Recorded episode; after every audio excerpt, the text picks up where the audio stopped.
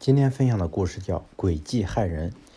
野狸猫的身上会发出一种很难闻的气味，这种气味足以对草丛中的小昆虫进行迷惑，让它们找不到方向。受到迷惑的小昆虫往往因为迷失了逃跑的路线，而成为了野狸猫的囊中之物。囊中之物，野狸猫还会把这种气味喷射到小昆虫的洞里，让它们自动的钻出洞穴。野狸猫趁机将它们捕获。这是野狸猫的诡计，野狸猫的一生就是靠着这种迷惑人的诡计而生存的。土豹很爱吃野狸猫，本来土豹是找不到野狸猫的，但野狸猫散发出来的难闻的气味却暴露了自己的行踪。每当野狸猫施展自己的诡计时，也就对自己构成了威胁。它在迷惑别人时，同时也给自己布下了陷阱。土豹顺着这种气味，便可以轻松地找到野狸猫，并将它吃掉。野狸猫永远都不知道，诡计使自己得利，也使自己丧生。墨斗鱼在水下会喷出一团黑黑的墨液来隐藏自己。它在逃跑或者是进攻敌人时，每次都能成功。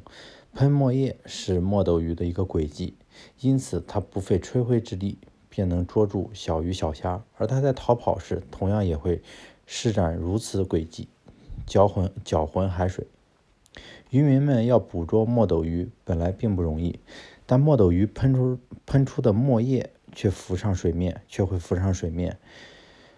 渔民渔民们会根据水下冒出来的一团团墨液撒下大网，一捕一个准儿，轻松的让人难以想象。卷叶虫是一种树虫，有手指那么大。卷叶虫没有嘴，它的整个身体就是一张大嘴。卷叶虫常常会把自己缩成一团，伪装成树上的一片。卷起来的叶子，并且吊在树枝上，这当然是一种诡计。那些需要做窝的虫子们，往往真的以为这是一片卷卷起来的叶子，于是便爬过来，钻到里面，开始在里面做窝。谁知，这正好是爬到了卷叶虫的大嘴里。卷叶虫缩紧身子，将钻进来的虫子吃掉。世界上再也没有比这更简单的事情了。麻烦的是。